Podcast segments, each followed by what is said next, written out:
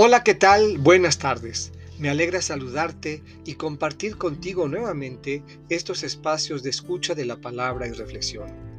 Escucharemos hoy del evangelista Marcos los versículos 24 a 30 del capítulo 7. Del Evangelio según San Marcos.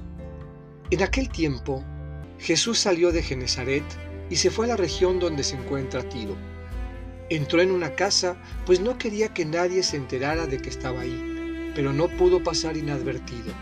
Una mujer que tenía una niña poseída por un espíritu impuro se enteró enseguida, fue a buscarlo y se postró a sus pies. Cuando aquella mujer, una siria de Fenicia y pagana, le rogaba a Jesús que le sacara el demonio a su hija, él le respondió, deja que coman primero los hijos no está bien quitarles el pan a los hijos para echárselo a los perritos. La mujer le replicó, Sí, Señor, pero también es cierto que los perritos debajo de la mesa comen las migajas que tiran los niños. Entonces Jesús le contestó, Anda, vete, por eso que has dicho, el demonio ha salido ya de tu hija. Al llegar a su casa, la mujer encontró a su hija recostada en la cama y ya el demonio había salido de ella. Esta es palabra del Señor. Meditemos.